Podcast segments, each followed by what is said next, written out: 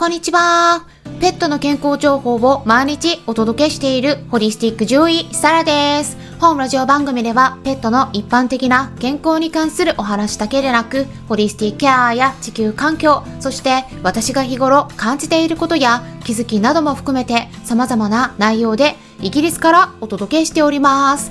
さて皆さん、いかがお過ごしでしょうか？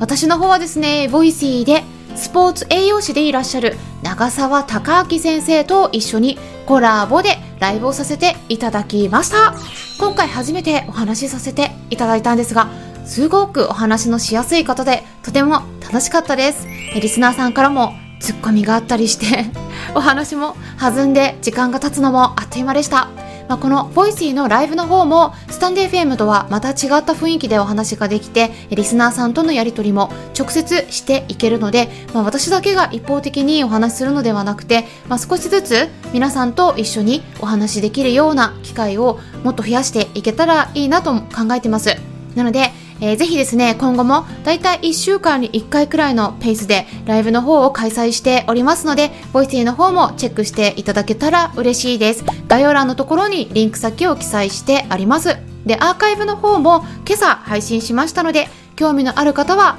ボイスティの方もチェックしてみてください。それでは今回は手作り食とかトッピングに与えられる4月のおすすめ食材についてお話ししていきたいと思います。まあこれはワンちゃん猫ちゃんに対してだけではなくて私たち人間に対しても同じようなことが言えるんですね。なので、えー、私たち人間も一緒に食べられるっていうところで、えー、ぜひいろんな方々に参考にしてもらえればなと思うんですが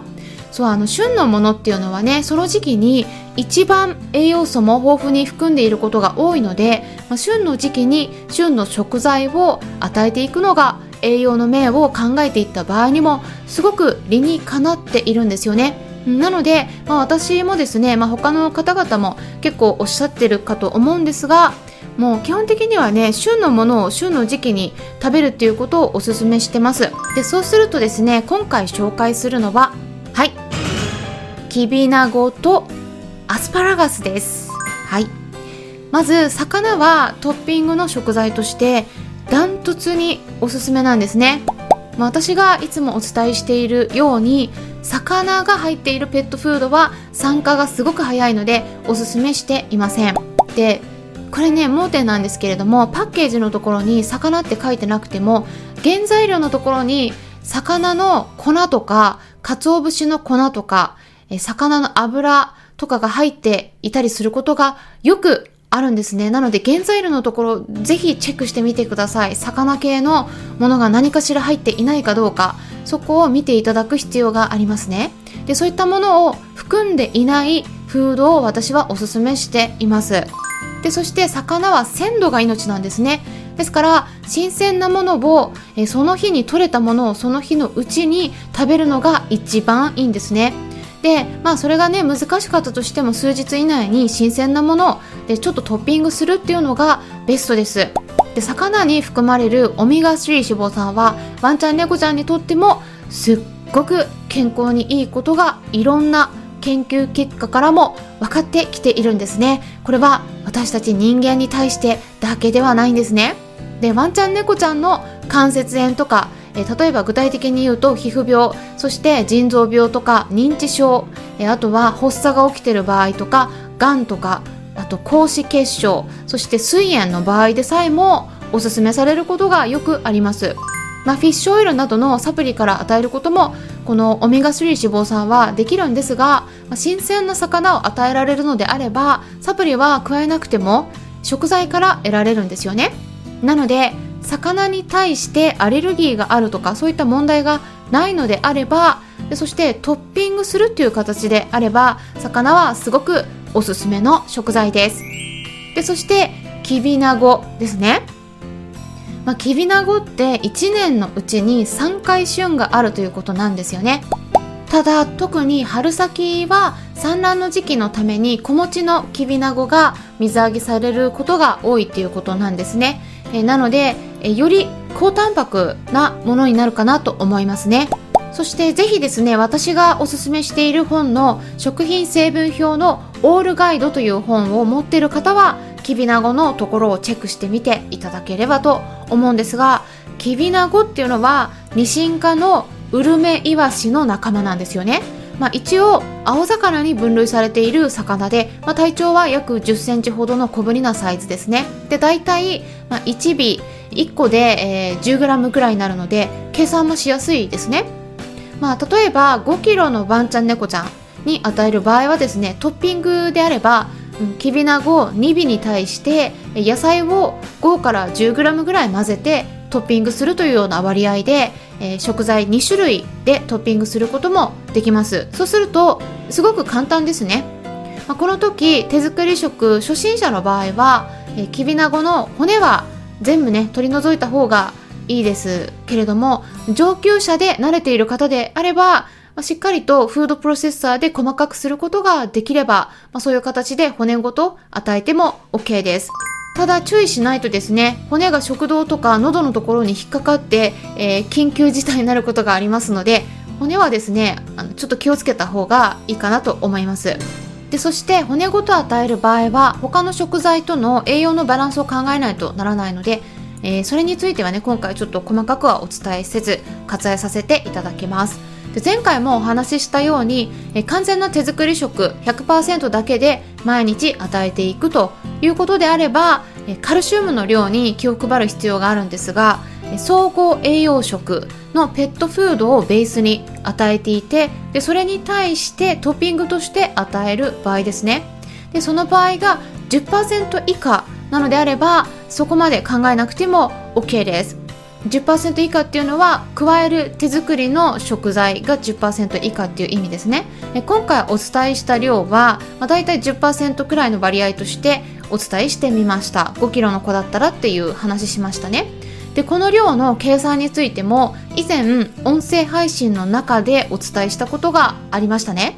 この音声は手作り食とかトッピングを与えたいと考えている方にはすっごくすごく重要な内容になりますのでまだ聞いていないという方はぜひ聞いておいてください。概要欄に載せておきますね。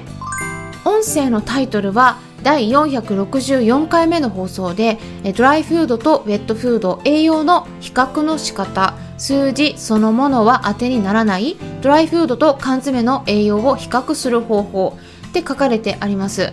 これ基本的な栄養の計算する上での必要な知識になりますので、ぜひ聞いておいてください。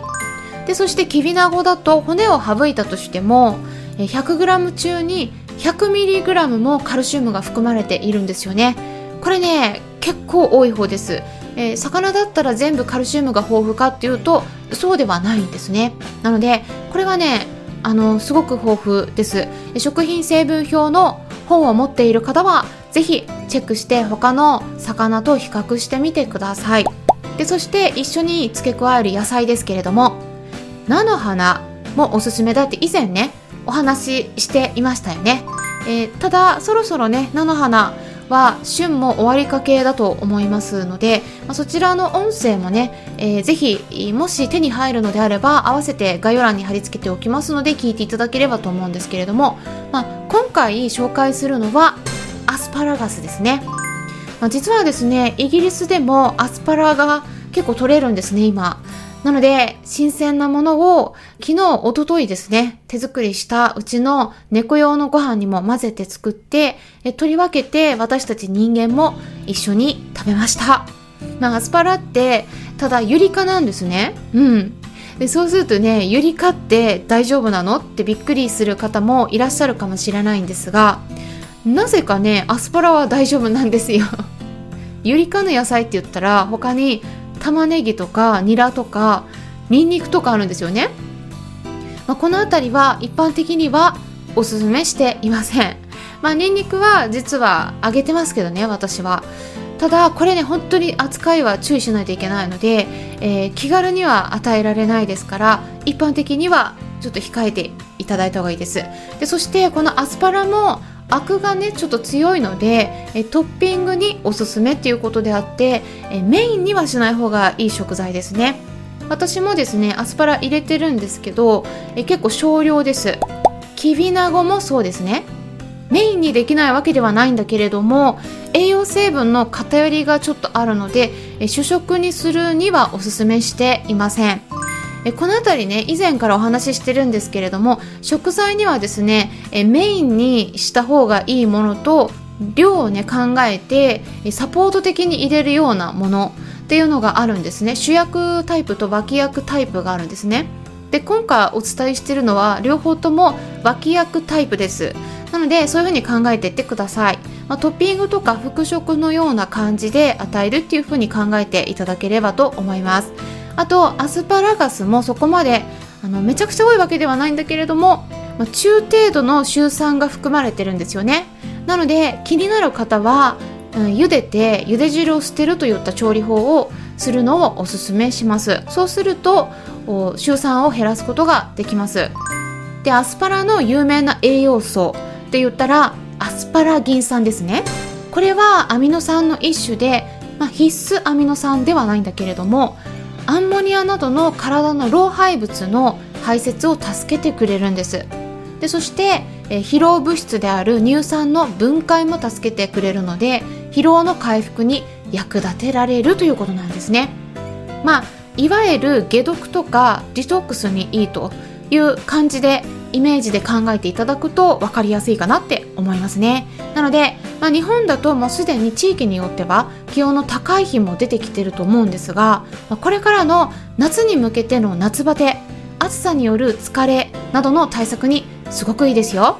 あとは野菜メインにするっていうことではなくて、まあ、少しサポート的にちょこっと混ぜるような感じで肝臓とか腎臓が悪い子にもおすすめしたりしています。まあ、リンの量がですね、ちょっと 100g あたり 60mg あるので、えめちゃくちゃ多いっていうわけではないんだけれども、少なくもないので、えリンの数値がちょっと高くなってる子の場合は、え量に注意してください。っていうことで、今回は簡単に4月のおすすめ食材っていうことで、きびなごとアスパラを紹介してみました。地域によってはちょっとずれはあるかもしれないんですが、えー、得られるようであれば、えー、ぜひちょっと取り入れていただけたらと思います。少しでも参考にしていただけたら嬉しいです。それから来週は限定ライブを再び開催しますよ。4月27日水曜日の夜8時半からになります。はい。はいということでえ時間をですねいつも毎回ずらしてですね開催しておりますので今回は夜の8時半からになります。なのでちょっとね今回難しいとしても参加できる時にご都合を合わせてご参加いただけたら嬉しいです。限定ライブではここだけの話っていうのを伝えていったりメンバーになっている飼い主さん同士でもコメントを通じてやり取りをしてったりまあ、時間が取れればマイクをお渡しして直接ご質問いただいて回答していくようなこともしておりますのでまだメンバーさんの中で今まで参加したことがない方もぜひですねご参加いただければなと思いますしまだメンバーになっていない方はぜひこの機会にメンバーシップ制度についてご検討ください。メンバーになると特典が本当に満載ですよ。コミュニティにも招待して文字でのやり取りあと画像とか動画なんかもリンク先をつけて皆さんにお見せしておりますのでそこで復習もできますし過去のメンバー限定配信も最後まで全部聞ける状態になります。一緒に暮らしている動物さんに健康で長生きしてもらいたいなと思っているのであればもうこれは早めの行動が本当に重要です。ワンちゃん猫ちゃんなどは本当に本当にあっという間に年を取っていくんですね。なので気になる方は概要欄のところからリンク先に飛んでチェックしてみてください。これからもためになる情報発信していきますのでよろしければいいねボタンのクリックを押していただいたりフォローしてくださると嬉しいですしもしも周りにこういった私がお届けしている情報に興味のありそうな方がいらっしゃったら紹介してもらえたらさらに嬉しいです。いつも紹介してくださってる方々本当にありがとうございます。それでは、またお会いしましょう。ホリスティック獣医、サラでした。